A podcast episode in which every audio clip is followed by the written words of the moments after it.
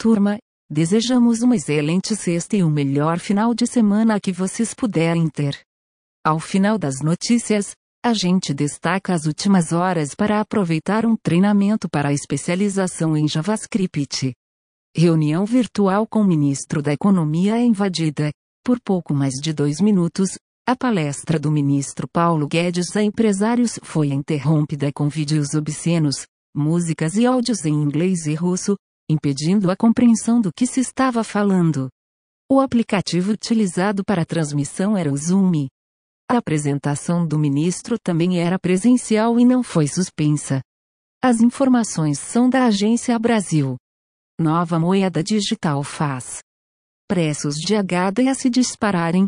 Shane Hoffman, presidente da Chia Network, admitiu que a demanda pela moeda destruiu a cadeia de suprimentos de HDS, fazendo preços subirem em mais de 50%.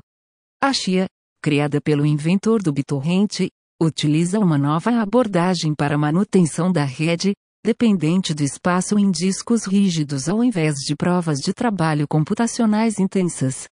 Cerca de 12 milhões de terabits já estão sendo utilizados para minerar Chia, um crescimento de 300% em apenas duas semanas. As informações são do site Neo Scientist. Helicóptero Ingenuity sofre grave anomalia em Marte. Uma imagem do processo de rastreamento visual foi perdida durante o sexto voo do dispositivo, alterando os timestamps de todas as imagens subsequentes, sem que o algoritmo de navegação percebesse. O mini helicóptero inclinou para frente e para trás em um padrão oscilante, mas uma série de subsistemas conseguiram pousá-lo com segurança. As informações são da Spectrum. Justiça mantém decisão e Serasa segue impedida de vender dados pessoais. A Lei Geral de Proteção de Dados, LGPD, serviu de base para a decisão do Tribunal de Justiça do Distrito Federal. A Serasa Experian vendia dados de usuários pelo preço de 0,98 centavos por cadastro, Informações pessoais como nome, CPF, número de telefone e endereço eram comercializadas para empresas interessadas na captação de clientes e publicidade.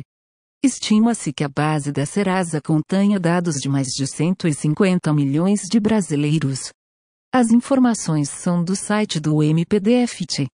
Microsoft alerta para nova onda de ataques dos mesmos hackers da SolarWinds. O grupo russo Nobelium está visando agências governamentais, think tanks, consultores e organizações não governamentais de diversos países, distribuindo backdoors através de ataques phishing por e-mail. As informações são do blog da Microsoft. Maior plataforma para hackers do mundo movimentou mais de 1,3 bilhão de dólares em 2020. A Hydra seria R responsável por mais de 75% de toda a receita do mercado Darknet em todo o mundo. A plataforma, de origem russa, foi lançada em 2015 e facilita a comercialização de produtos e serviços em trackers. As informações são do sítio CISO Advisor.